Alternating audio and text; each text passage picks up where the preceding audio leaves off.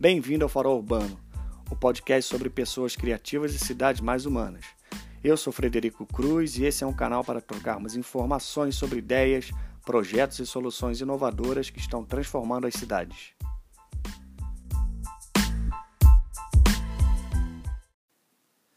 Olá, muito bem-vindo e bem-vindo ao podcast Farol Urbano. Nesse quarto episódio, eu converso com a Miriam Tipitin sobre estratégias para o desenvolvimento sustentável de Smart Cities, o que são as cidades inteligentes e como repensar o meio urbano com foco na sustentabilidade. Falamos sobre inovação, tecnologias e alguns aplicativos bem legais já disponíveis. A ideia aqui é criar conexões e disseminar conhecimento. Por isso, seu contato é essencial para esse projeto. Então, mande sugestões e pautas, críticas ou outros assuntos para mim através do Facebook e do Instagram do Podcast Farol Urbano ou do e-mail podcastfarolurbano.gmail.com.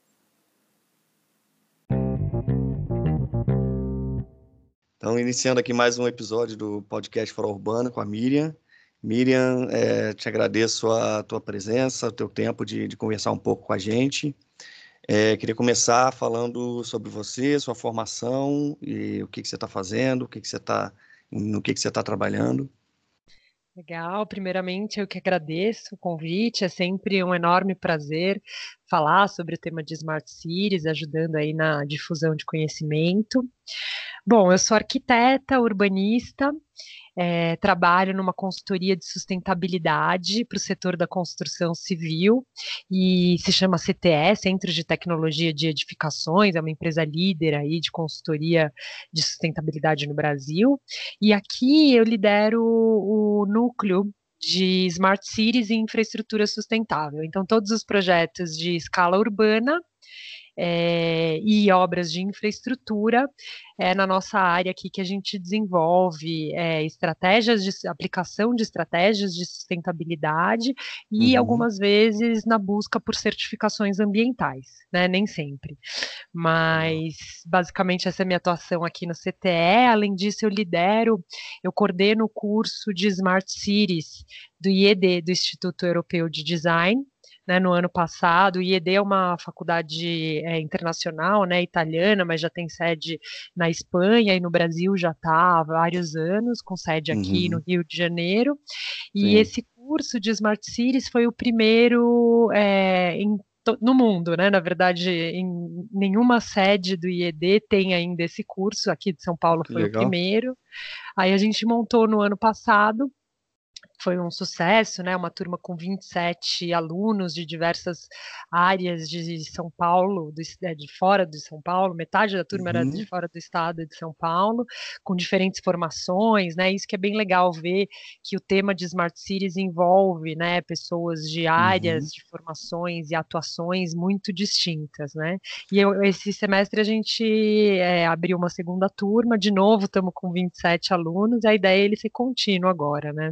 Legal, eu quero falar mais sobre esse curso, mas eu primeiro queria que você explicasse para a gente o que é Smart City. Pode ter gente que ainda não escutou ou escutou pouco sobre essa palavra, esse termo. Você pode explicar para a gente o que é? Sim, é, eu posso falar um pouco do como uhum. a gente utiliza o termo, né, nas Sim. minhas metodologias de trabalho, tanto aqui no CTE como no IED. É, uhum. É, as, as, cidades inteligentes, né, são aquelas que buscam o desenvolvimento urbano sustentável é, a partir de tecnologias, né, então a partir uhum. de tecnologias, sobretudo as digitais.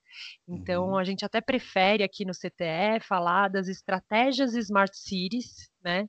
Porque uhum. o objetivo é o mais importante, que é o desenvolvimento sustentável. E uhum. lançar mão de uma tecnologia digital é, pode ser favorável, como não pode ser, né? Isso você tem que fazer um estudo de viabilidade caso a caso para ver se você vai utilizar uma tecnologia convencional ou uma digital para uhum. atingir o seu objetivo. Então a gente sempre é, gosta de ver, né, as estratégias Smart Cities como um meio e não como um fim. Né? O fim é Legal. é sempre atingir aí a sustentabilidade urbana, né? uhum. né? E aí, quando eu falo de sustentabilidade urbana, que também é, é, é um termo muito amplo, né? Uhum. É, a gente costuma falar, né? É, minimizar os impactos ambientais, né? Então, a economia de recursos naturais, é, através de estratégias, né? Que aí podem ser as digitais ou não, mas uhum. visando aí, então, é, economia de recursos, economia financeira, né? Na aplicação de projetos, na melhoria uhum. de serviços urbanos urbanos prestados, né? Então, com isso, a uhum. gente também tem uma qualidade de vida das pessoas nas cidades, com o objetivo de, de tornar a vivência urbana né, e as pessoas mais felizes nas cidades. Uhum. E mais inclusiva também, né? E mais inclusiva, né? Do ponto de vista é, não só de inclusão digital, mas de uhum. democratização né, de serviços urbanos. Uhum. É, eu vou voltando ali para o curso. É, como é que é o perfil do, dos alunos? Você falou que teve uma busca imensa. É, você vê ali muita gente. É, o curso é o quê? É uma, é uma pós? Ele é um é, curso. Ele, ele não chega a ser uma especialização, né? Por carga uhum. horária, ele não é considerado aí uma pós-graduação, porque ele é um uhum. curso de extensão. Ele tem 60 horas, Uhum. Né, a gente faz justamente, a gente divide essas 60 horas, 60 horas aos finais de semana para uhum. justamente uhum. atrair pessoas de fora de São Paulo. Hum, então, como é um dos únicos cursos né, de Smart City no território uhum. nacional, a ideia uhum. é democratizar mesmo para que pessoas de outros estados possam vir. Então, são cinco módulos, né? A ideia desses, da estruturação desses cinco módulos foi começar a partir de uma visão macro né, do conceito de cidade inteligente, o que é exatamente as smart cities, é, sob o ponto de vista de diferentes especialistas, né, são uhum. diversos professores. É, a gente, no primeiro módulo, então, faz uma imersão no tema, né, é um módulo que é mais teórico mesmo, uhum. é, e mais conceitual. Né? E aí, daí até o último módulo, a gente vai focando, né? vai fazendo um recorte. Uhum. Então, a gente entra nas, na, nos benefícios né, das cidades inteligentes do ponto de vista ambiental, social, uhum. econômico.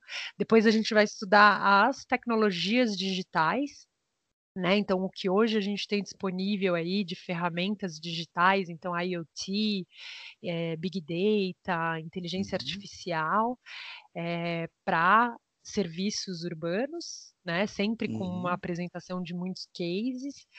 E depois, os dois últimos módulos, a gente foca é, em infraestruturas, né? Então, a gente entra, tem um dia inteiro de mobilidade urbana, depois energia, depois a gente fala um pouco de saneamento básico e mobiliário urbano. Né? Então a gente foca em alguns serviços aí, aí é mobiliário urbano enquanto interface né, dos serviços uhum. com as pessoas. E Legal. desenvolvendo um trabalho, né? Tem um trabalho em duplo ao longo do curso é, eh, para aplicação dos conceitos apresentados. Legal. Só voltando aqui, a gente vai falar de alguns termos mais específicos, e às vezes as pessoas não vão estar tá entendendo um pouco o papo. Explica para a gente o que é o IoT e o Big Data, por favor. Tá. É, o IoT, né, em inglês, é Internet of Things, né, Internet uhum. das Coisas. É, na verdade, a sensorização né, do meio ambiente. Então, a gente, a partir de dados coletados é, em sensores, né, instalados uhum. nas cidades em diversos sistemas, a gente consegue coletar dados, né? Então por isso que essa essa linha, né, IoT, Big Data, uhum.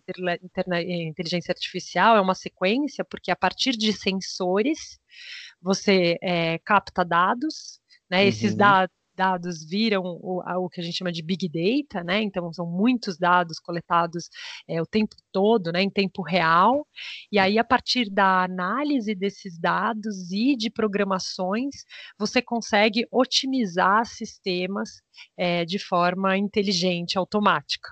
Né? E a quantidade de, de data é, é, tão grande hoje em dia que a gente precisa da, da inteligência artificial para conseguir entender essa quantidade de informações, é isso? Isso, exatamente. Então, a inteligência artificial é a partir é, de uma programação prévia, né? Uhum. É, os dados eles vão chegando e já vão sendo né, compilados, organizados, né, da forma que você que você programou. Programar. Né? E aí, com isso, isso os dados, depois você não precisa mais programar, né? Aí uhum. os dados vão chegando e isso vai configurando novamente os sistemas.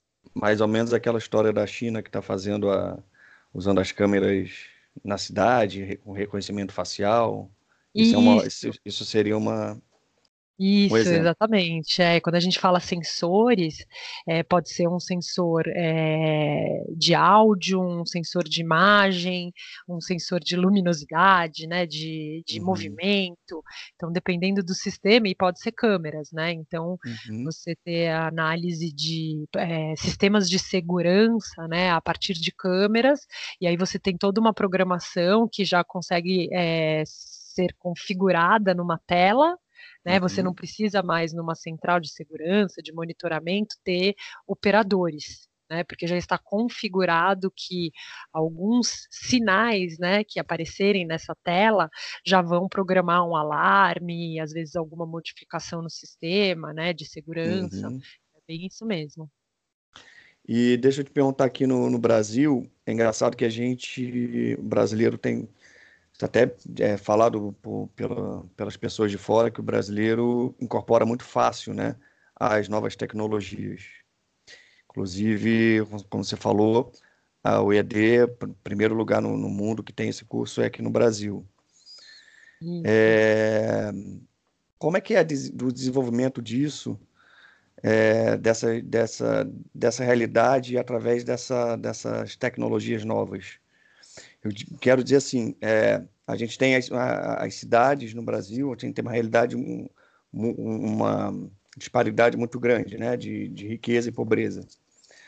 É, você acha que a tecnologia ela vai ajudar a deixar as cidades mais, é, mais próximas, as pessoas mais próximas, ou também tem a possibilidade de, de aumentar mais ainda esse, esse gap, esse, é, eu acho que o, o, ideal, né, no mundo ideal, a tecnologia ela tem que estar disponível para a gente é, diminuir, né, esses, essas, esses problemas, né, que a gente tem urbano. E, uhum. par, um dos principais problemas que a gente tem é a segregação social, né. Uhum. Então, é, acho que principalmente em países é, como o Brasil, né, que você tem uma diferença de classes muito grande, a gente tem que tentar utilizar essas tecnologias para é, melhorar os serviços urbanos, os serviços públicos, né? Então, uhum. é, o poder público precisa se apropriar dessas tecnologias e aí nesse sentido a promoção né, dos benefícios vai ser pública também né então, uhum. então quando a gente fala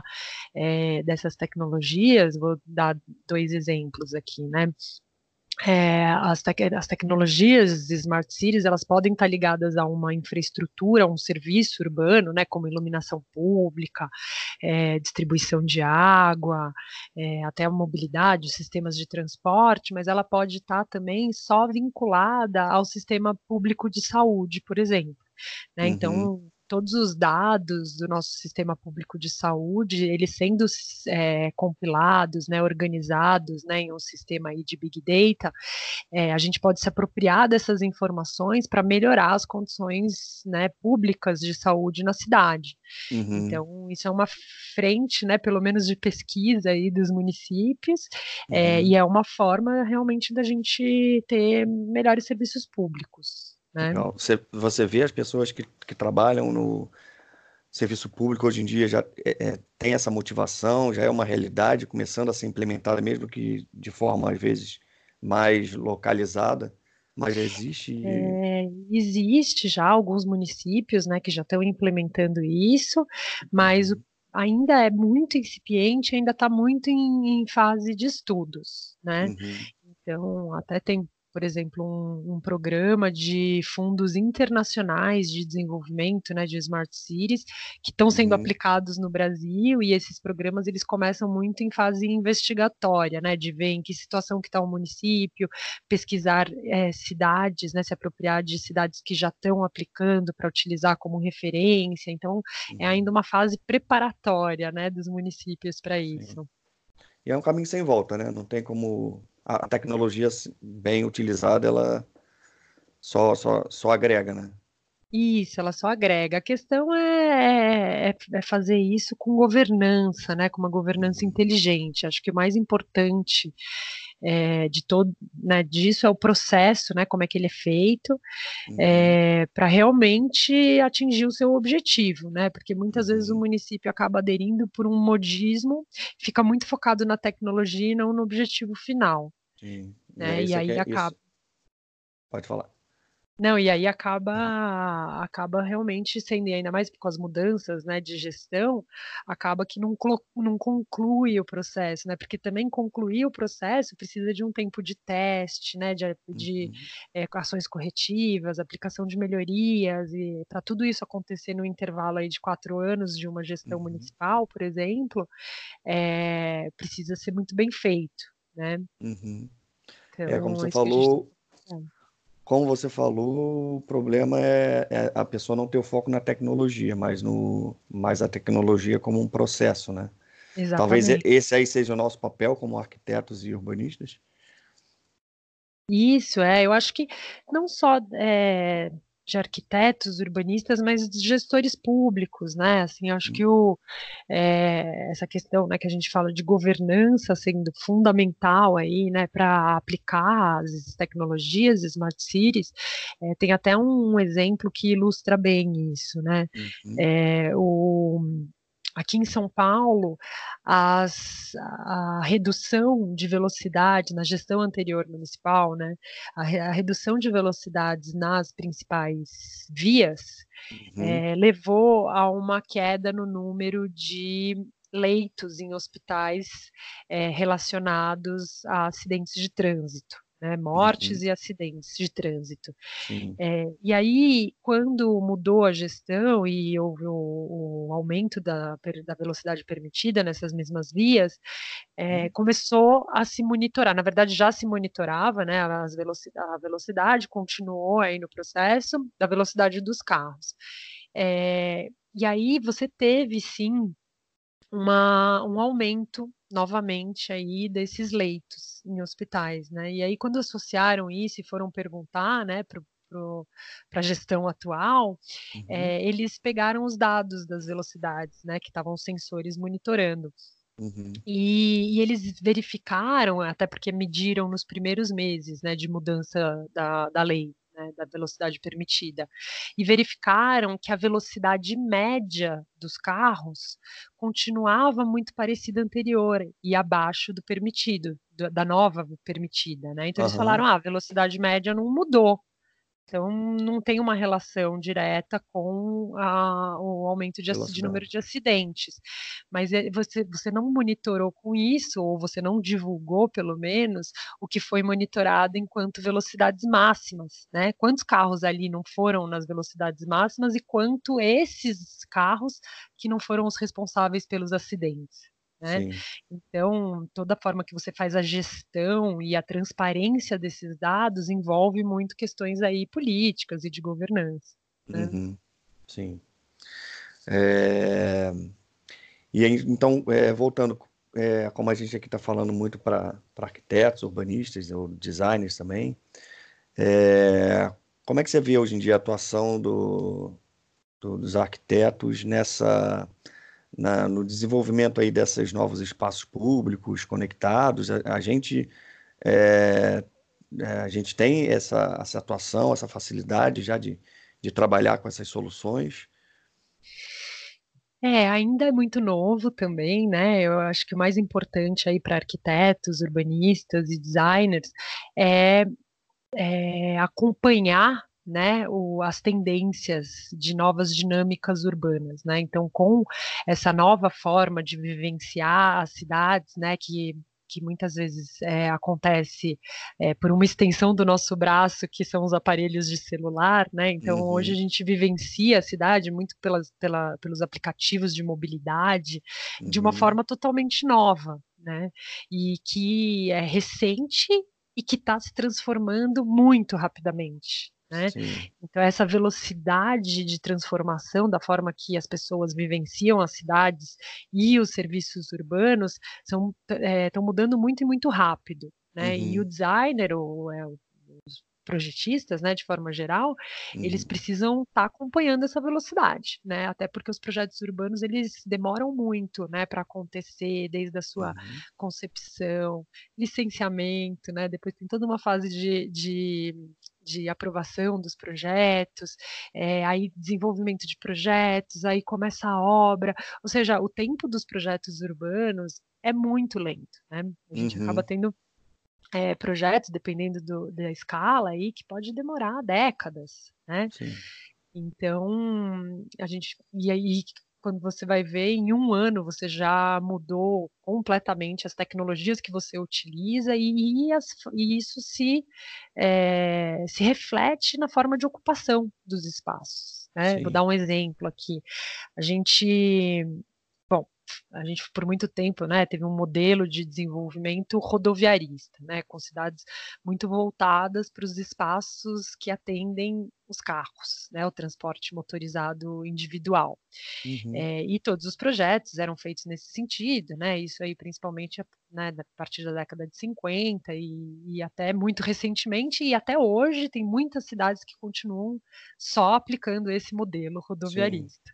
Né, de priorização. Solução para o trânsito é botar mais, mais uma faixa mais, do, de, mais uma faixa, exatamente, né? Então assim, até recentemente a gente teve o, o, grande é, símbolo da cidade de São Paulo, né, que é a ponte aqui da, da continuação da a Ponte Estaiada, né? Uhum. Que é a uhum. continuação aqui daqui no, na, na, zona sul de São Paulo, que ela é uma via que não foi projetada para passar ônibus, né? Então, isso muito é, é recente, né? É, uhum. recente é um absurdo, isso. Né? Nem ônibus, nem bicicleta. Então, não é tem um ciclista podendo fazer essa transposição e transporte público de massa tampouco, assim. Né? Então, é bem recente e mesmo em cidades como São Paulo, que deveriam aí ser, né, um polo modelo. De... Né? É. Polo de, de, de aplicação de novas tendências, exatamente. Então, né, a gente tinha esse modelo, aí a gente começa a se apropriar aí de, de bom, vem a política nacional, né, de mobilidade urbana, que inverte todo esse conceito, né, então, é, é, em primeiro lugar o pedestre, em segundo lugar os transportes ativos, né, os modais aí uhum. é, da categoria ciclo, né, que a gente fala, então bicicleta e todos os outros ciclos, uhum. é, depois o transporte público de massa e por fim o, o carro, né? Uhum. E com isso muitas cidades começaram a, a, seguir esses preceitos e a gente teve uma transformação muito grande aqui em São Paulo, né? Muitas vias, principalmente nas áreas mais planas, essa inversão, né, e a, a chegada, né, inclusive de sistemas de compartilhamento de veículos. Então, isso tem uma mudança enorme na cidade e na forma que a gente precisa projetar a cidade, uhum. né? E, e, mesmo essa apropriação que a gente teve aí também dos, dos veículos é, de sistemas como Uber, né, e principalmente uhum. os sistemas compartilhados de carro, né, que são os uhum. que efetivamente melhoram o trânsito na cidade. É, aí você precisa, né, por exemplo, de áreas de embarque e desembarque, né, acaba sendo muito mais prioritário isso do que estacionamento. Uhum. Então, assim, estar é, atento a essas mudanças e principalmente atento às tendências, né? Já pensando pelo menos cinco anos na frente uhum. para fazer esses projetos e quando eles estiverem prontos, eles já estarem aptos a atender essas demandas, Sim. né? Dessa nova sociedade.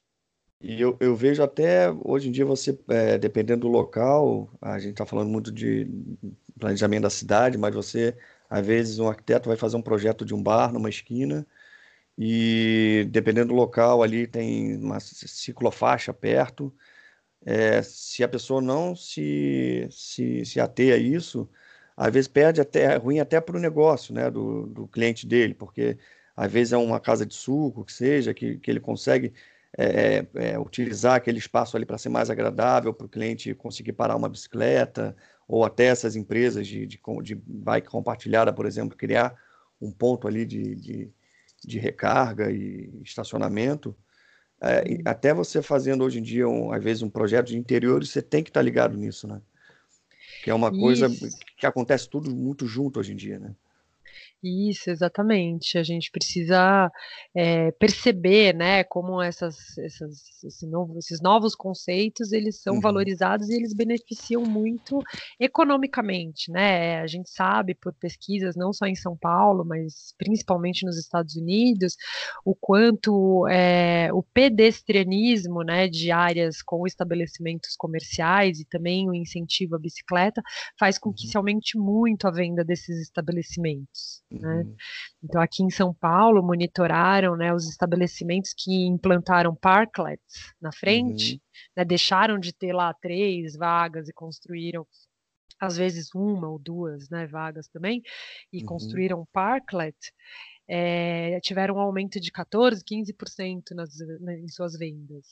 Né? Legal fora todos os outros benefícios relacionados, né, principalmente uhum. relacionados à saúde, né, bem-estar, né, de, de, de ter, introduzirem atividades físicas no dia a dia, né.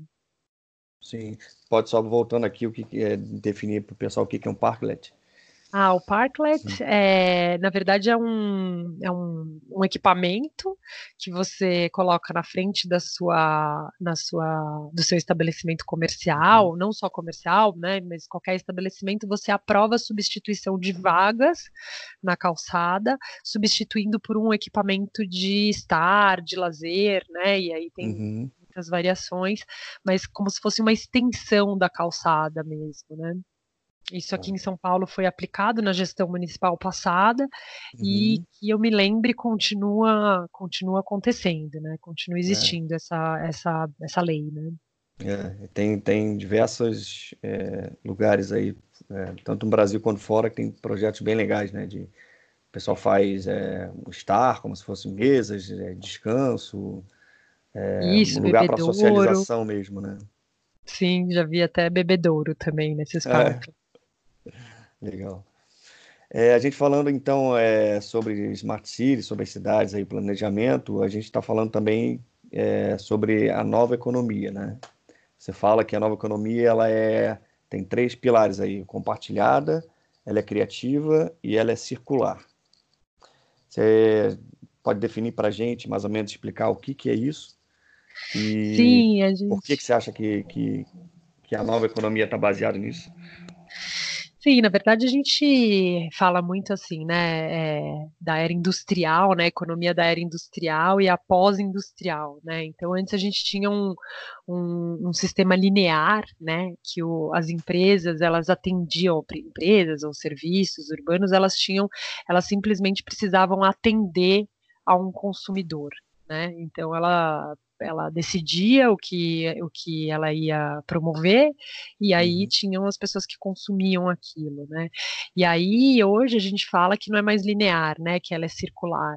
Então, assim, teve até uma transição aí que, é, o que, que as empresas começaram a fazer pesquisa, né, pesquisa de mercado com os consumidores, para entender o que elas queriam e adequar os seus produtos da melhor forma. Hoje em dia uhum. isso também já é ultrapassado, porque se fala da cocriação.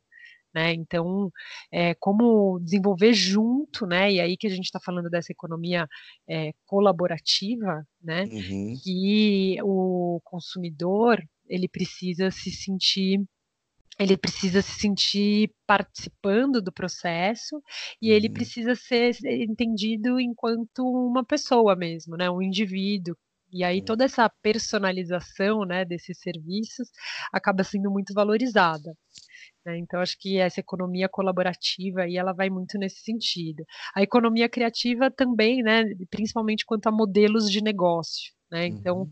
É, se você for ver a Uber, né, hoje o, o capital da empresa, é, sendo que eles não têm um carro, né? Nenhum veículo. Sim. Então, é, é, nesse sentido que a gente vê formas, é, no caso, né, de compartilhamento, mas que conseguiu gerar uma riqueza grande aí para uma empresa e muitos benefícios para cidades, que também é discutido, né? Tem muita, uhum. tem muita uhum. discussão sobre se realmente está gerando esses benefícios, mas é, da economia criativa.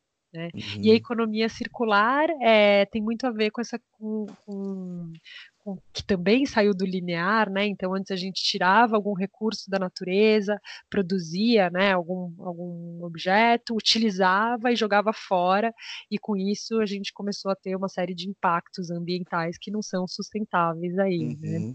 Então hoje a gente fala da economia circular, né, que tudo se aproveita, né? Então a ideia uhum. de reduzir a, a geração de resíduos, incorporar o máximo que a gente puder de resíduos, né, reutilizando uhum. e se realmente tiver que descartar, que vá para reciclagem e, e, compostagem, né? Uhum. Então, é, isso está sendo cada vez mais valorizado e exigido pelas pessoas. Uhum. Então, a ideia é que que as empresas que, e esse ecossistema da nova economia ele é fundamental para viabilizar as estratégias Smart Cities. Né? Não uhum. adianta nada um, um, o poder público uma empresa é, querer entrar nesse mundo das Smart Cities sem entender que precisa se transformar, transformar né, a sua estratégia, os seus processos, uhum. a sua organização, é, aderindo né, a esses novos conceitos de, de nova economia. E acaba que uma coisa vai puxando a outra, né? Porque grandes empresas vêm é, a, seus concorrentes ou startups sendo muito mais inovadoras, muito mais eficientes e com uma relação muito mais próxima dos seus clientes do que elas fazendo da maneira antiga, né? Então acaba que esse movimento é uma coisa que vai se vai daqui a pouco criando, é, caminhando com as próprias pernas, né? Isso, exatamente, exatamente isso. Vai caminhando com, a, com, as próprias pernas. É muito mais fácil garantir a governança, né, disso, uhum. porque é, ele vai acontecendo mesmo com a ajuda da, da população. Acho que um, um exemplo legal é, de de serviço urbano, né, que claro tem como ferramenta um aplicativo, mas é um serviço urbano, que é a, o Colab, não sei se você conhece, é, era uma startup é, de Recife, e uhum. hoje eles já estão maiores, né? Eles já, já têm o, o, aplicativo rodando em diversos municípios no Brasil, mas basicamente é um aplicativo para descentralizar a fiscalização é, dos sistemas ur públicos urbanos, né? Uhum. Então o, o, cidadão ele tem um aplicativo no seu celular e ele consegue é, notificar se ele encontra algum piso, pavimento precisando de manutenção ou uma Legal. lâmpada de iluminação pública quebrada. Então ele tira uma foto, relata um problema. E aí o município, a prefeitura também tem uma plataforma, né, do Colab, que uhum. é um pouco uhum. diferente, mas que recebe todas essas informações ações, então a, a, o município ele tem uma economia grande de, de equipe né, operacional fiscalizando aí os problemas, além dele conseguir é, coordenar né, as rotinas de operação e manutenção de forma muito mais inteligente, muito mais integrada, né, indo a um determinado ponto para fazer alguma coisa somente quando tem necessidade, né? Integrando, se ele já sabe que ele vai ter que fazer lá alguma coisa, ele já integra com outra ocorrência num bairro próximo, enfim, né? Acho que com isso a gente é, fica bem claro, né? Quais são os benefícios que a gente tem aí de economia, né? De uhum. recursos, de minimizar emissões, né? De poluentes relacionadas Sim. a transportes. E é um, um aplicativo, né? Que Legal. Foi, que foi criado. E é, e é bem é o que você falou, né? Da, da colaboração do, no caso um cliente, mas é um cidadão, participando do, do, do da estratégia, né, de, da manutenção Isso. pública, né, do bem público. Isso, né, tem uma, um, um aspecto aí também de, de educacional, né, as pessoas uhum. de cidadania, né, as pessoas se sentem, é, sentem a necessidade, né, de colaborar de alguma forma, né, e participam aí da gestão e valorização dos espaços públicos, né. O legal da tecnologia que eu vejo, ela, ela deixa a, essa, esses, essas ações muito mais horizontais, né? Hoje em dia, você descentraliza muita coisa pela tecnologia, né? Ela permite é, as coisas serem feitas por mais pessoas de maneira muito mais banal, né? Muito mais simples. Sim, sim, né? O georreferenciamento, né, ajudou é, ajuda muito isso, né? uhum. né? É muito parecido também com as estratégias de a iluminação pública georreferenciada, né, com, com tele, que ela é ela é monitorada por telegestão, né? Então, uma luminária pública, ela pode é, ter esse sistema, né, de georreferenciamento, e uhum. aí, através de um monitor, né, na, na, na, empresa responsável pela manutenção da iluminação pública, ela recebe em tempo real o que está acontecendo, né, com todas as luminárias de uma cidade, e aí ela sabe exatamente o local, caso é, seja é, aconteça alguma coisa, né, quebre uhum. alguma lâmpada, ou, ou até fazer o desligamento, né, automático de todas, é, por sensores de luminosidade, tudo isso já é possível, né. Legal. É, então vamos falar então sobre a, essas estratégias de sustentabilidade. Explica para a gente o que, que são essas estratégias e depois a gente pode tocar um pouquinho no assunto de, de cada uma. Não sei se a gente tá. consegue falar sobre tudo, que é, que é bastante coisa. bastante mas, coisa, enfim, é. a gente vai falando, não tem problema. É, na verdade, é a gente, bom. A gente é, divide, a gente categoriza as estratégias de sustentabilidade é, em oito temas, em oito grandes uhum. temas. Isso é uma abordagem metodológica nossa, né, aqui no uhum. CTE para consultoria. Mas uhum. se você uhum. for ver é, a, a, ISO, né, de comunidades sustentáveis, que agora já é uma BNT aqui no Brasil, ou mesmo os, os ODS, né, os Objetivos de Desenvolvimento Sustentável da ONU, ou qualquer referencial técnico de selos ambientais, cada um tem a sua categorização né? Uhum. É, então, isso varia muito, né, de referencial para referencial. Aqui no CTE a gente divide em oito categorias, né? Então a gente uhum. fala de uhum. desenvolvimento inteligente, é a escolha, né, do, do local que você vai fazer determinado projeto. Ela é muito vinculado a projetos urbanos, né? É, com o lugar que você escolhe, a forma que você ocupa, né? Como é que ela pode ser mais inteligente, né? Uhum. Promovendo aí o desenvolvimento compacto de cidades. Né? A gente que que não sei se passo as oito ou se eu vou falando de cada uma delas. Não, pode. É, o que você achar melhor, você ficar mais confortável de, de, de, de comentar. É, explica para a gente o que, que é essa. Você acabou de falar o, o termo. Desenvolvimento compacto. Isso. Isso, então, é, o desenvolvimento compacto é como você é, utiliza, otimiza a, a infraestrutura urbana, né? Então, você é, evita o espraiamento da, da uhum. ocupação urbana, é, desenvolvendo, adensando né, áreas que já são providas de infraestrutura. Né? Então tem uhum. muito a ver com densidades, né? não só densidade é, construída, mas a densidade populacional mesmo, é, densidades equilibradas. Né? Quando você vai em cidades que são é, pouco adensadas e que não sofrem tanto com problema de infraestrutura como nós, né, e se uhum. da outras cidades em desenvolvimento, é, eles costumam falar de que quanto mais denso, melhor.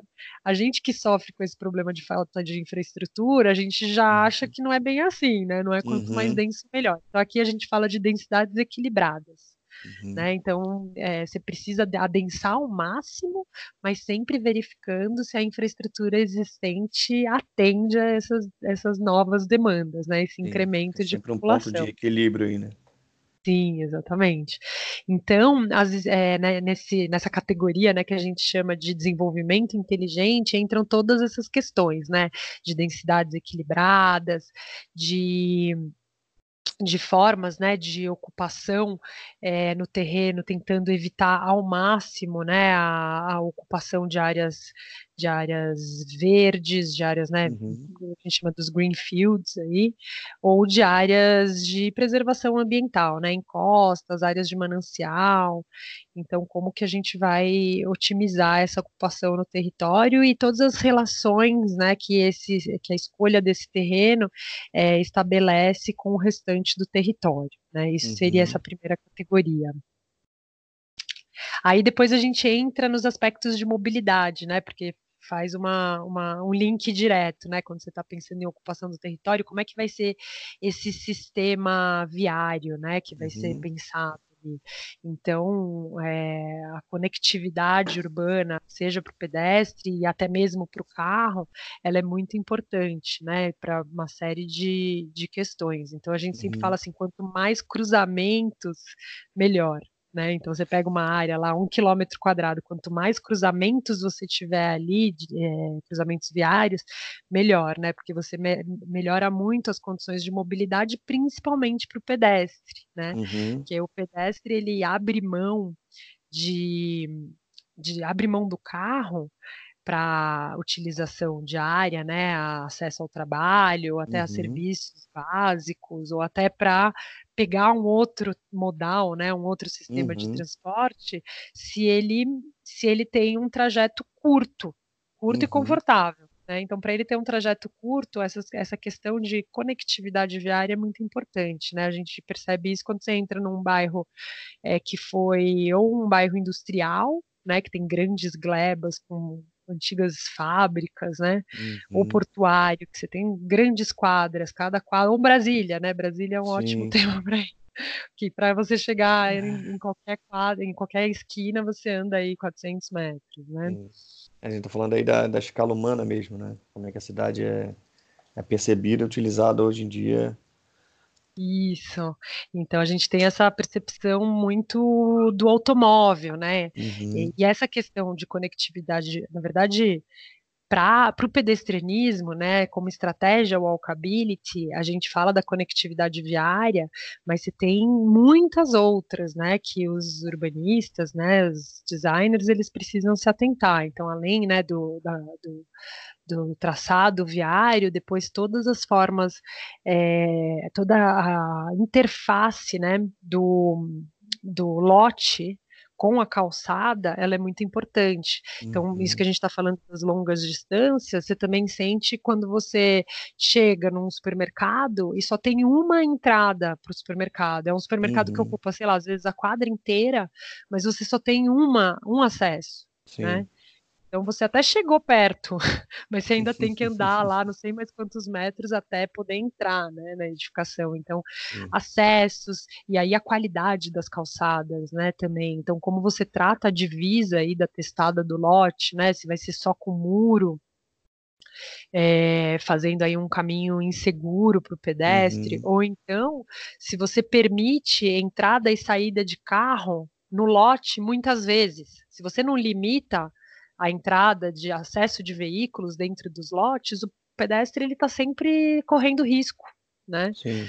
Se, se, um percentual muito grande das calçadas for destinado à entrada e saída de veículos, né? Então essa é uma outra estratégia walkability, é minimizar ao máximo o acesso de, de carros dentro dos lotes, né?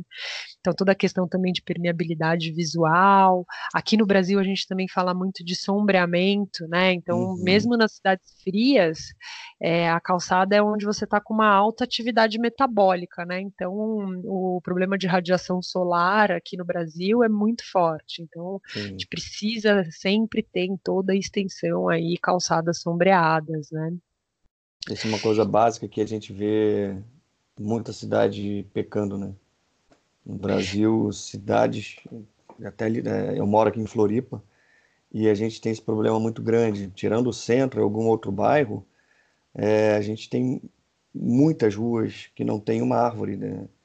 Então você no verão, você andando meio-dia é insuportável. E aí ninguém anda, aí vai todo mundo para os carros no ar-condicionado do carro, fica, a gente fica com trânsito, mesmo uma cidade média, a gente tem problemas de, de, de trânsito muito grande.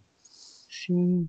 É, então essas estratégias, né, de pedestrianismo, elas vão então desde, né, do traçado viário também, é, a destinação de usos, né, se você tem um bairro estritamente residencial ou estritamente comercial, né? Uhum.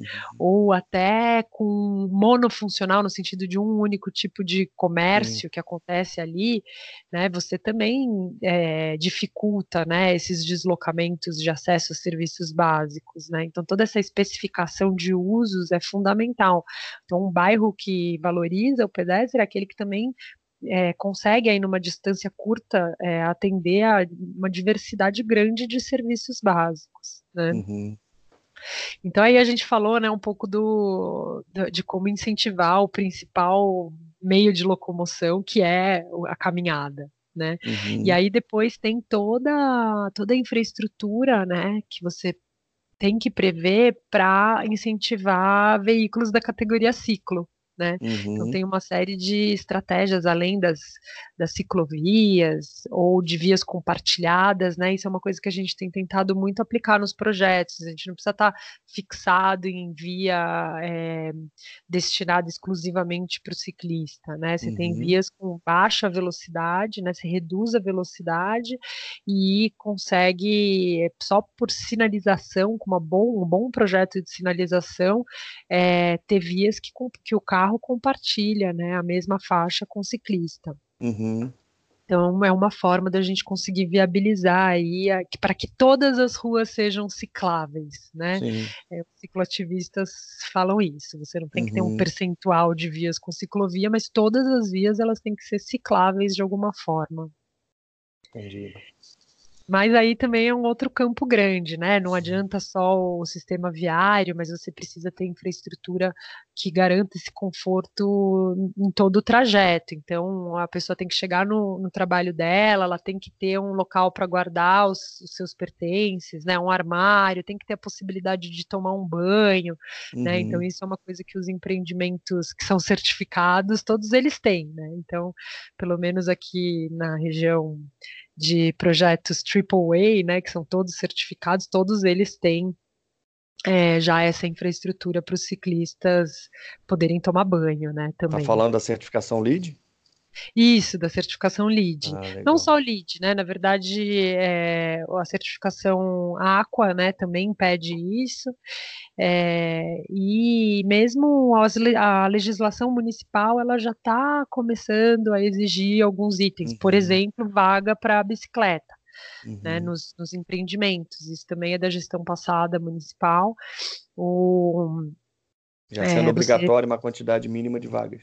Exatamente, então você tem Como que ter, atender um mínimo de para carros, né? Uhum. Mas tem que atender também um mínimo para vagas de, de bicicleta. Inclusive, o novo plano diretor de São Paulo, ele finalmente inverteu essa lógica, porque antes era quando você tinha que prever um número mínimo de vagas de carro, né? Uhum. Então agora você é, você tem você tem um certo prejuízo no projeto quanto mais vagas você põe, porque virou área computável. Né? Você tem um limite para não ser computável. Passou daquele limite, é, você já tem que pagar né, para aprovação. Uhum. Então, o desincentivo ao carro, a estratégia de desincentivar o carro é também uma estratégia walkability, né? Uhum. Porque você, se você tem o seu trajeto de carro muito facilitado, é difícil você abrir mão dele mesmo. Sim, né? com certeza. E aí a gente tem também falando da qualidade ambiental, né? Que seria mais um. Que eu acho que tem, também tem tudo a ver com, com essa coisa de, do, do, do pedestre, né? É, assim, só para terminar essa parte de mobilidade, é, que eu falei, né, do pedestre, do ciclista, eu não vou entrar muito em detalhe, mas a gente também precisa lembrar, né, de como incentivar a utilização de meio de transporte público de massa, né, uhum. né, então hoje você tem diversas é, estratégias para isso, e muitas delas relacionadas a tecnologias digitais. É, vou dar um exemplo de um, de um um sistema bem interessante, né, que é daqui de São Paulo, que é um aplicativo atrelado à informação municipal de transporte público. Se você instala esse aplicativo, você consegue ver é, ainda dentro da sua casa ou dentro do seu trabalho a hora. Eles te soltam um alerta quando o ônibus que você pega ele já está chegando né? Legal. Você configura para saber que horas que você tem que sair do trabalho para ir para o ponto de ônibus. Isso uhum. é muito uhum. legal para você é, para você ter mais segurança, né? Então, muitas uhum. vezes, principalmente mulheres, andando de noite até o ponto de ônibus e fora as intempéries, né? Então, como a gente tem pontos de ônibus que ficam muito lotados e, e as chuvas, né, de verão acontecem bem na hora da saída do trabalho. espera das é, seis horas da tarde. Né?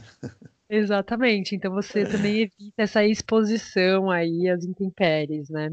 Legal. E depois veículos verdes, né? Então, ok, vamos a carro, vamos, mas vamos a carro de baixa emissão de poluentes e de baixo consumo energético, né? Então também tem umas tem estratégias e tecnologias, né, para isso, que é um uhum. outro campo muito grande também. Legal. Aí a gente entra então em qualidade ambiental, né, que seria aí a a terceira categoria. Em qualidade ambiental, a gente coloca todas aquelas estratégias que estão relacionadas a conforto urbano. Né? Então, uhum. seja o conforto térmico, conforto acústico, lumínico e também a qualidade das áreas das áreas públicas de lazer. Né? Então, tudo isso a gente chama aí de qualidade ambiental, porque ele tem esse nome meio, meio genérico, meio amplo, mas basicamente seria isso. Né? Então, como você promover é, calçadas e espaços ao ar livre, né, abertos, é, públicos qualificados, né, que promovam a sociabilidade, que promovam a contemplação, que promovam atividades físicas, né, para que as pessoas realmente valorizem e se apropriem dos espaços públicos. Legal. Isso aí a gente também tem é, paisagismo, né? Entra toda a questão aí de paisagismo. É, Isso, aí a gente, na verdade, faz um urbano. Pra isso, é, mobiliário urbano a gente entra entra entra nessa parte de qualidade ambiental. Então, quando a gente fala, por exemplo, de promoção de sociabilidade, a gente precisa é, ver quais são os equipamentos, né, que estão sendo promovidos nesses espaços para promover a sociabilidade, né? Aqui em São Paulo, eu lembro até na época que eu trabalhei na prefeitura, eu trabalhei na prefeitura em 2007. É, com um projeto de parques e praças. E, e foi na época que a gente fez a, a uma das reformas da Paulista, né, de pavimentação. Uhum. E os canteiros, naquela, olha isso, em 2007 a gente não previu nos projetos ciclovias, né, porque a gente, é, eu, bom, naquela época eu era tinha acabado de me formar, eu não tinha decisão ainda muito sobre o projeto, só fazia o desenvolvimento dos executivos. Fazia parte do projeto. É, e mas, assim, todo mundo imaginava que, que as pessoas não iam utilizar bicicleta na Paulista, porque o acesso tanto para o centro como para o bairro é uma pirambeira, né? Uhum. Mas esqueceu que o espigão da Paulista, ele é um... É, tem quilômetros aí plano, né? Uhum. Conecta uma, é, muitas áreas da cidade. E naquele, naquele projeto não teve a implantação da, de, de, ciclovia, mas teve toda uma questão paisagística, né, arbórea, e aí a gente foi projetar os, a, os canteiros, né, os murinhos de canteiro, e a ideia era fazer com uma largura assim, né, de 15 centímetros para ser banco. E uhum. por decisões superiores, eles mandaram a gente chanfrar para ficar, para não ser um espaço para se sentar. Triste, né? É, pois é, porque medo, né, de que mendigos dormissem, uhum. ou que realmente não fosse um espaço, é, não era para ser um espaço democrático mesmo, né? Sim. Então essa questão do mobiliário urbano, ela diz muito sobre o projeto, é né? Então a sociabilidade, né? Claro. E aí o, até um, os referenciais técnicos, as certificações, elas dão alguns parâmetros para isso, né? Então tem um crédito específico de sociabilidade é, que você tem que prever um, um, número mínimo de bancos, então é um percentual, né, da, da população usuária daquele espaço. Eles falam é, de, de 10% da população, né? Você precisa ter assento para 10% dessa população de pico e com formatos criativos, né, bancos que promovam o encontro de números diferentes, né, assim, de pessoas. Legal. Então, Criando é legal várias pra... possibilidades de, de socialização mesmo. Né? Isso. E aí a mesma coisa para, por exemplo, que eu falei de contemplação, atividade física, né? Uhum. Como que, quais são esses equipamentos que estão sendo previstos para promover, né, essas atividades? É, até porque a gente, até pensando como projeto, como projetista, a, a mesma pessoa pode utilizar de maneira diferente o espaço, dependendo do horário dela, né? Talvez uma pessoa, como você falou, uma pessoa, ela mora do lado de uma praça, de manhã ela vai caminhar, vai correr, vai fazer um exercício. À tarde ela pode ir para lá, para a praça para trabalhar ou para descansar, para levar Sim. o filho para brincar. À noite, Sim. né, vai utilizar Então a gente tem, tem, tem que pensar nisso, né? não é só um, um, uma maneira de utilizar o mobiliário. Sim, e não é só um grupo, né? É, as certificações elas também elas passam um pouco de metodologia para se projetar, né? Para ser um projeto democrático. Então eles falam é, qualifique pelo menos quatro grupos de usuários, né? Então você tem que é, promover equipamentos para não só crianças, adolescentes, adultos é, e idosos, como dentro desses grupos de idade você tem grupos específicos de, de, de, de, atividades, né? Grupos sociais distintos. Então você tem os skatistas, você tem as mães gestantes, né? Ou seja, tem muitos grupos sociais assim que precisam ser pensados é, para quando você vai qualificar esses espaços, né? É, e acaba que você, quanto mais é, opções você der, você está trazendo mais público para aquela área que, que todo mundo sabe que é bom para segurança, para manu, ter manutenção, para as pessoas se apropriarem do, do espaço, né? Sim. Deixa o ambiente exatamente. muito mais rico, né? Sim, exatamente. Ainda mais se, se forem é, áreas né, que têm comércio, estabelecimentos, a ideia é que também trazendo mais gente, esses estabelecimentos também vão se beneficiar né, dessas, dessa, desse dinamismo né, da economia ali. Sim. Movimento traz movimento, né? Não adianta. Sim, exatamente. E aí, quando você falou da vegetação, é, a gente aborda a vegetação nessa categoria de, de qualidade ambiental, muito relacionado ao que eu comentei anteriormente de conforto térmico, né, de sombreamento, mas ainda uhum. não é, no tipo de vegetação, nas espécies que você está escolhendo ali. Quando a gente entra mais em detalhe, a gente pula de categoria e uhum. vai para a categoria de ecossistema né, e biodiversidade, que aí a gente aborda todas as questões da vegetação relacionadas a, a, aos benefícios aí de, de microclima, de drenagem, de promoção da biodiversidade, né? Projeto então, paisagístico vai... mesmo, né? Seria. Isso, e mais com mais, o projeto paisagístico mais com foco no plantio, né? Uhum. O projeto paisagístico ele também envolve especificação de de, de pavimentação, de mobiliário urbano, mas ele uhum. tem um uhum. dos, um dos eixos lá é o, a especificação do plantio mesmo, né? E aí é essa parte que a gente entra né, na categoria de ecossistema e biodiversidade. Então a gente é, já se sabe, né, que os benefícios ecossistêmicos da vegetação estão muito relacionados ao processo de fotossíntese que acontece na folha, né? Então, quanto mais folha tem uma árvore, um arbusto, uma forração, melhor. Né? Uhum. Então, a gente entra também na questão da densidade foliar. Né? Então, quanto de uhum. quais, quais, são as espécies que você está colocando? Ela é bem densa, né? Então, isso quebra muito aí o, uma quebra de paradigma para os projetos que a gente tem pois é. implantado é. na cidade, né? Os, os, os, arquitetos eles acham que as árvores atrapalham a visualização dos seus é. prédios. Né? Então a gente milita aí por uma mudança desse conceito, que na verdade quanto mais vegetação no microclima urbano, melhor. Né? A gente precisa que mudar isso radicalmente. Essas praças. Ah, as ideias do Burle Marx, né? Aquelas massas verdes, né? E... Sim, sim. Bosques, bosques. Claro, você tem que né, tomar cuidado para para não virar áreas inseguras né, uhum. da cidade mas quanto mais vegetação, melhor. E a nossa, o nosso plano, novo plano diretor aqui de São Paulo incorporou esse conceito com a criação de um novo instrumento urbanístico na lei de uso e ocupação do solo, que é a cota ambiental. Não sei se você já ouviu falar na cota ambiental. Não, não a conheço.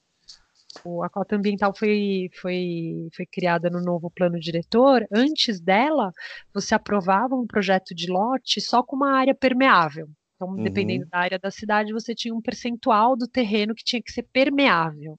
Uhum. Mas se você apresentasse essa área permeável com brita, ok, passava. Uhum.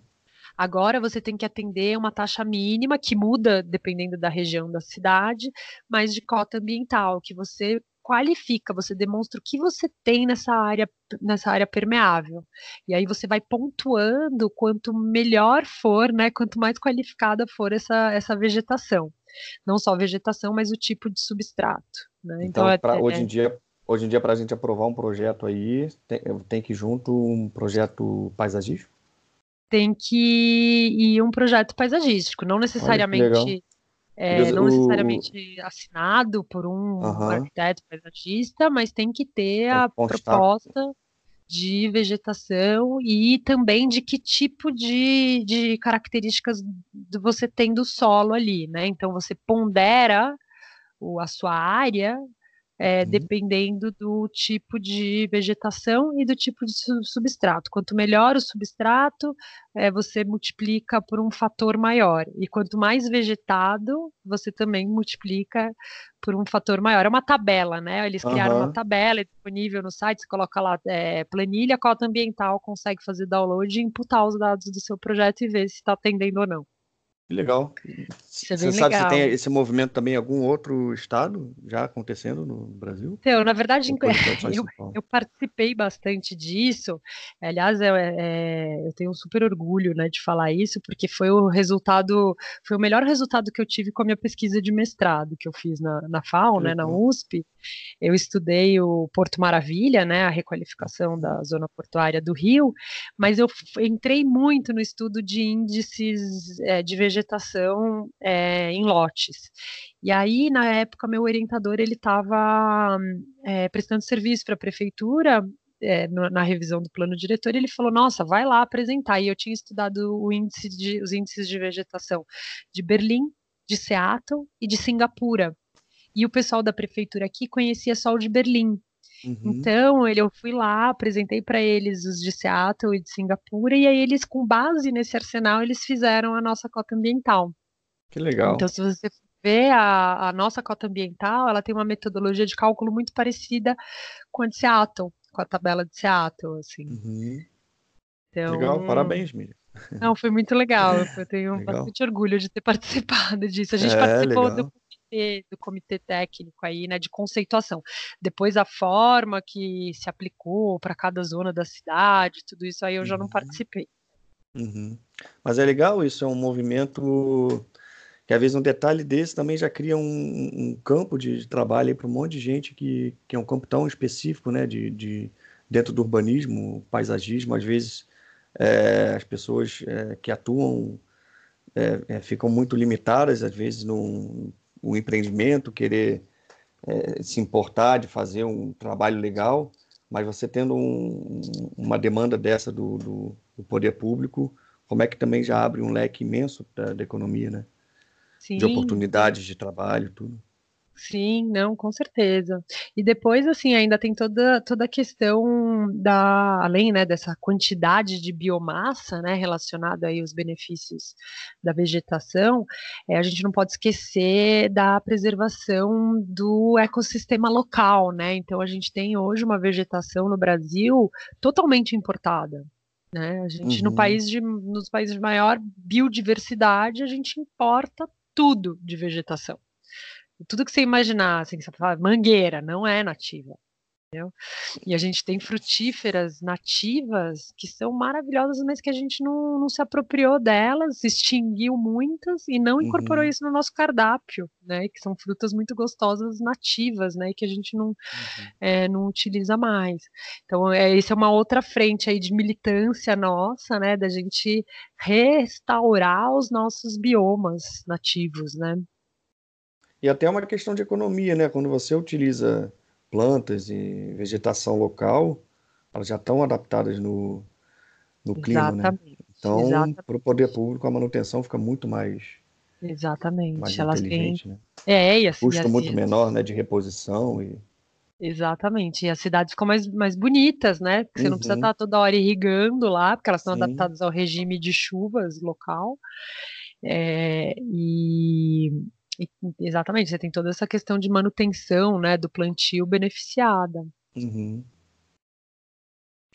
Então, de vegetação, né, a gente falou isso, depois a gente já embarca aí no, na, no capítulo de conservação hídrica, que, que tem tudo a ver com paisagismo também, com vegetação, né, uhum. né, principalmente porque a tendência agora é a gente substituir infraestrutura cinza de drenagem por infraestrutura verde. Né?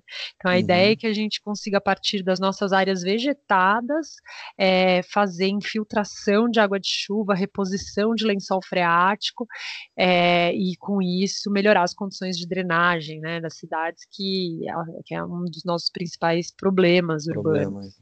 Né? Então, e claro, tem toda uma questão de economia, né, de consumo, né, com dispositivos economizadores, seja dispositivo sanitário, dispositivo de ar condicionado, dispositivo de irrigação, dispositivos mais eficientes, né, de baixo consumo, uhum. mas depois ainda a utilização de fontes não potáveis, né?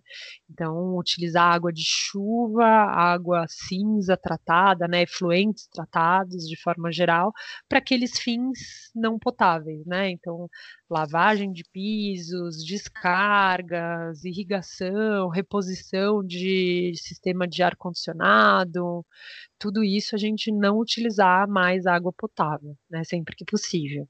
Uhum. E aí, entrando em energia, né? Acho que é, um, é o mesmo conceito, diminuir demanda né? Então, como que a gente economiza o consumo mesmo, né? Então, com sistemas é, mais eficientes de iluminação, principalmente quando a gente fala de espaços públicos, né? A gente não está falando do edifício, mas quando a gente fala de, de espaços públicos, maior consumo é com iluminação pública, né? Claro, uhum. dependendo da cidade, você tem muito consumo de bombas, né? De distribuição de água. Sim. Mas se for uma cidade plana, né? A gente tem aí principalmente consumo de energia da, da iluminação pública. Então, como que você diminui esse consumo, né? Através de sistemas inteligentes e depois, claro, como que você gera energia a partir de fontes renováveis, né? Uhum. Então, o Brasil ainda está bem gatinhando tá nisso, gatinha. considerando a nossa disponibilidade né, de, de energia solar né, que a gente tem, mas é, muita coisa mudou nos últimos anos, principalmente em termos de legislação, e isso, esse cenário tende a, a ser beneficiado. Né? Uhum. E aí, depois de energia, é, resíduos ou eu pulei alguma? Eu acho que é resíduo já, né? São é, oito, né? São oito, é. é. Então, aí quando a gente fala de resíduos, não é só resíduos, na verdade é, é, é, o ciclo de vida dos materiais como um todo, né? Então, desde a seleção de materiais é, construtivos é, sustentáveis, né? Então, materiais é, de baixa toxicidade, materiais que apresentam na sua fabricação já conteúdo reciclado. Então, o material ele não, é, ele não tem que ser reciclável, ele tem que já ser produzido a partir de conteúdo reciclado. Né? Que é o que a gente está é. falando ali da, da economia circular, não é isso? Isso, exatamente. Então a, a gente tem aí né, uma série de estratégias de se aplicar essa economia circular. Então, conteúdo reciclado na fabricação, é, regionalidade também, né? Então, um, material construtivo que ele tem a sua matéria-prima extraída, depois ele é fabricado, beneficiado num raio próximo ao projeto, né? Ao, uhum. a, obra. Isso é super importante, principalmente para minimizar aí os deslocamentos, né? Sim é, o transporte, todos os impactos ambientais decorrentes do, do, do transporte. Então, e incentivar a economia local. Né? Então, materiais regionais. É, então, além de todos esses requisitos do material sustentável, o que, que você está deixando no projeto é, para incentivar na operação? Qual a infraestrutura que você está deixando no projeto para que na operação aconteça a reciclagem e a compostagem? Né? Uhum. Então, é, a logística de resíduos ela é uma coisa completamente esquecida no processo projetual. Uhum. É, quando lembram dela, já tá, a concepção do projeto já finalizou, né? Lembram muito lá para frente. E essas questões operacionais, né, de, de logística, de saída do resíduo do, dos projetos, é muito importante. Né? É muito importante é, a política né, de reciclagem, de compostagem já aderir aí a, aos projetos. Isso, infelizmente, ainda é uma realidade, não, não existe ainda, né? No, no, no momento que as pessoas estão fazendo projeto, é... escolhendo revestimento, não é... é uma realidade ainda. E é uma não, coisa super acho... importante, né? Até Até falando de mim mesmo, é uma coisa que a gente às vezes vai pensar, como você falou, o projeto já está bem adiantado, avançado, é. É, na verdade a gente ainda tem um desconhecimento, é, o conhecimento que os projetistas têm a respeito disso ainda é muito básico, né? Então, quando você fala de materiais sustentáveis, considerando que é o arquiteto que faz a especificação dos materiais, ele já tinha tinha que saber tudo isso, né? Uhum. Ou seja, uhum. ele tem que entender o que, que é, que, que a gente está falando sobre toxicidade, regionalidade, conteúdo reciclado? E até hoje, as reuniões de consultoria, a gente tem que explicar, né, mesmo. Uhum. É, o que, que significa isso, porque na especificação isso tem que ser a avaliação do fornecedor. Né? Então você tem que avaliar o fornecedor sobre os aspectos de é, estéticos e funcionais, mas os requisitos ambientais têm que fazer parte também. Né? Uhum. Então é uma das nossas responsabilidades como arquiteto, né? O arquiteto projetista, né? Porque sustentabilidade não é uma linha, né? Não é um estilo. Uhum, Ela tem que é. ser uma metodologia mesmo, né? Então, é para incorporar muito isso. na moda, né? Os termos Exatamente. ficam muito na moda, muito de marketing. Sim, exatamente. Então, é, a informação existe, né? Já está disponível, né? Você tem cursos, uhum. você tem é, podcasts, é. tem uma série de, de veículos, né? Para é, se inteirar disso. Uhum. É uma questão mesmo de, de processo projetual, de, de metodologia mesmo, né? As uhum. pessoas quererem incorporar isso mesmo como uma metodologia. E a pessoa acaba que vai, vai, é, vai sentindo essa. na hora que vai implementando, é, como eu falei, uma coisa vai puxando a outra, né? Ela vai, vai, vai vendo que, que é benéfico para o seu projeto, para o seu cliente, e no próximo já, já, já vira uma, já vira uma prática usual, né? Isso, né? exatamente. Mas o mais interessante disso tudo, Fred, é ver, é ver é, como toda a cadeia produtiva vai se transformando, né? Eu, uhum. tô, eu trabalho aqui no CT há oito anos, né? Com uhum. consultoria de sustentabilidade. Eu é, imagino eu, a diferença que você já viu, né? Diferença, exatamente. Então, a cadeia produtiva de fabricantes, ou seja, o, esse setor né, de fornecedores de equipamentos e materiais, ele já mudou uhum. muito. Ele não sabia dizer quanto ele tinha de compostos orgânicos voláteis há uhum. uns anos atrás. Hoje ele sabe e hoje ele divulga isso. Uhum. Né? Se não está na embalagem escrito, ele tem uma, uma declaração para fornecer para quem peça. Uhum. Né?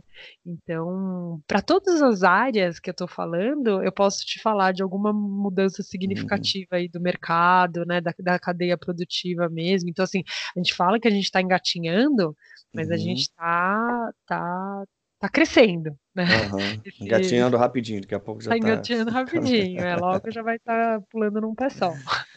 Legal. É bom essa conversa contigo que mostra que, que a gente está caminhando então para uma realidade melhor né, nas cidades, porque a gente vê muito é, situação atual, como a gente está, é difícil, né? A gente fala, ah, Brasil é isso, Brasil é aquilo mas que as coisas estão caminhando, mesmo que a passo um pouco lento, é, o futuro é, é promissor, né? Sim, exatamente. Acho que é, outra coisa fundamental que a gente viu aí nos últimos anos, é, além né, das, das das pessoas, os fabricantes, as construtoras estarem é, né, exigindo isso, produzindo isso, é, a forma que a gente está se apropriando das cidades também está se transformando muito, né? Então, uhum. essa valorização de espaços públicos e a apropriação das cidades pelas pessoas também uhum. aconteceu nesses mesmos últimos dez anos, assim, de forma uhum. significativa. Então, acho que tudo isso que a gente está falando, que cresceu muito para os edifícios, muito com base nos edifícios certificados, tende também a acontecer com o urbanismo, com espaços públicos, né? Uhum. Uma coisa vai, vai, as coisas vão acontecendo, vai, vão caminhando juntas, né? É, e vão puxando, com certeza. As pessoas vão exigindo isso. É que nem acho que um exemplo que ilustra bem isso é a, a o, a, o, o, ciclismo né, nas cidades uhum. e aqui em São Paulo. Começou lá atrás, né, na, não foi nem na, na, gestão passada, foi na gestão retrasada, a implantação das ciclofaixas. né? A gente não Uhum. tinha ciclovias, mas a gente tinha ciclofaixas ligando três parques da cidade. Aí as pessoas colocam a bicicleta para fora, começam a comprar bicicleta para os filhos, começam a arrumar bicicletas que estavam que estavam encostadas, enferrujadas, né? E aí as pessoas começam a exigir mais infraestrutura. Sim. E aí E vai criando puxando. até um mercado em volta que, que vai se retroalimentando todo, todo o sistema. né? Sim, exatamente. E aí uma coisa vai puxando. Então, infraestrutura gera mais infraestrutura, né? Uhum. Muito legal. Bom, e aí a gente estava falando isso porque a gente estava falando dos materiais, né? Então, a especificação de materiais sustentáveis e também toda essa parte de como a gente trata os nossos resíduos, né? Como que a gente considera os resíduos. Então, é, isso é uma mudança muito significativa é, de sociedade, de comportamento e, é, e de política pública. Né? Uhum. Então a gente ainda tem, é, são poucos municípios né, no Brasil, acho que não chega a 20% dos municípios que a, praticam a coleta seletiva e a reciclagem, mas esse número cresceu muito também na última década, muito, Uhum. né?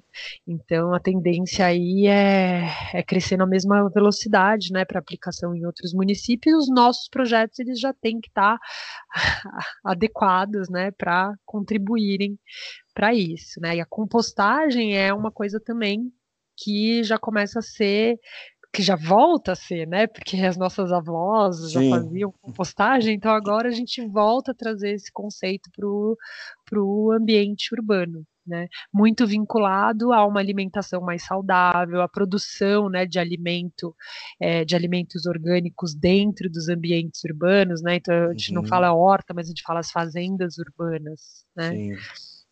E você vê que muito do que eu estou falando não tem nada a ver com tecnologia digital, mas que é sustentabilidade, né? E que as cidades têm que fazer. E inovação, né? E inovação, inovação. exatamente. A Ou é inovação aquela inovação que é um resgate de, de coisas antigas, né? antiga. As coisas se, se reinventam, né? Sim, exatamente. E aí acho que por fim é o, a categoria de governança e desenvolvimento local, né? Então a gente até agora estava falando muito de intervenções físicas, intervenções né, ambientais. É, mas tudo isso só acontece, né, se você tiver acompanhado aí com ações é, sociais, econômicas, né? E aí é que entram todos os conceitos aí da nova economia, né? Uhum. para para desenvolvimento, governança e desenvolvimento local mesmo, né? Toda essa parte de gestão de- de- desse, desse ambiente todo, né? Isso. Então, né, a gente vê é, uma série de, de principalmente aplicativos, né, relacionados aí a gest... não só a gestão compartilhada dos espaços, Uhum. é, mas de processos colaborativos, né? Não sei se você conhece o, um aplicativo que chama Tem Açúcar. Não. É super legal, eu estou usando ele agora, não só a gente indica para os nossos projetos, como é, eu uso na minha vida pessoal mesmo. É, você se inscreve e você coloca lá um raio de distância que você estaria que você está disponível para ir buscar alguma coisa que você precise.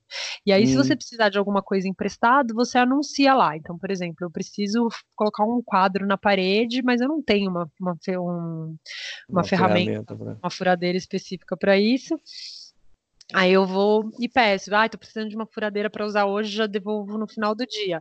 Aí todo mundo que tá a dois quilômetros, né, você escolhe lá de você, vai receber, Aham. aí você recebe uma oferta, vai lá, busca, usa, devolve, depois a pessoa deixa um comentário sobre você, você deixa um comentário sobre Uhum. ela. E eu conheço a, a dona, né, do aplicativo, ela é carioca, Uhum. e eu fiz uma reunião com ela e ela me falou que é, apenas 0,05% das transações é, notificam algum, algum tipo de Problema. problema, né, de avaria, Olha de algum problema que tenha dado. Então é ínfimo. Assim, não tem é, relevância nenhuma. É super legal. Eu peço chorume, porque eu planto muito na minha casa, mas eu não faço compostagem porque eu quase não como em casa, né? E, e aí eu preciso de chorume para melhorar minhas plantas, eu sempre peço pelo aplicativo, é ótimo. Que legal. Qual é o nome do, do aplicativo? Chama Tem Açúcar.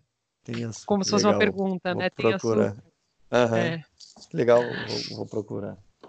Então, isso é um pouco né, de estratégias Smart Cities aí relacionadas uhum. a a desenvolvimento local. Nesse caso, é, são empréstimos, mas você uhum. tem uma série de aplicativos de comunicação de, de, de, comunidades, né? Às vezes comunidades planejadas, loteamentos, condomínios, que uhum. além de você ter é, um meio de comunicação entre eles, você também consegue anunciar, se você, sei lá, eu sou costureira, eu consigo anunciar ali para minha comunidade vizinha que eu faço esse tipo de uhum. serviço, né? Então é uma forma aí de, de dinamizar, né, o, a economia local. Uhum. Legal. Isso, isso é uma estratégia também de. A gente também acha. Também uma né? estratégia de sustentabilidade, né? Legal. Muito bom. Nesse caso, pode ser considerado uma estratégia Smart City no sentido né, de estar tá utilizando é, tecnologia digital tecnologia para promover aí um, né? um serviço, né? Sim. Muito legal. É, Mira, a gente já está chegando no, no final aqui da nossa conversa. Acho que a gente abordou todos os temas, pelo menos passamos. É, tem alguma, alguma coisa que ficou fora que você acha legal? E... É, não, acho que a ideia era, era né, passar é, de forma é, completa, né, os uhum. oito temas, mas claro que cada, cada ter, cada categoria e depois cada estratégia tem um mundo aí, né, de conceitos, benefícios e cases, Sim. né? Tem hoje você consegue é, ilustrar, né, cada uma dessas estratégias com cases nacionais uhum. e internacionais, né? Então, Legal. mas para ter essa visão mais mais geral, assim, acho que deu para passar por tudo. Legal. Então, te agradeço aí a, a disponibilidade do teu tempo de conversar com a gente. Abordamos muitos assuntos legais.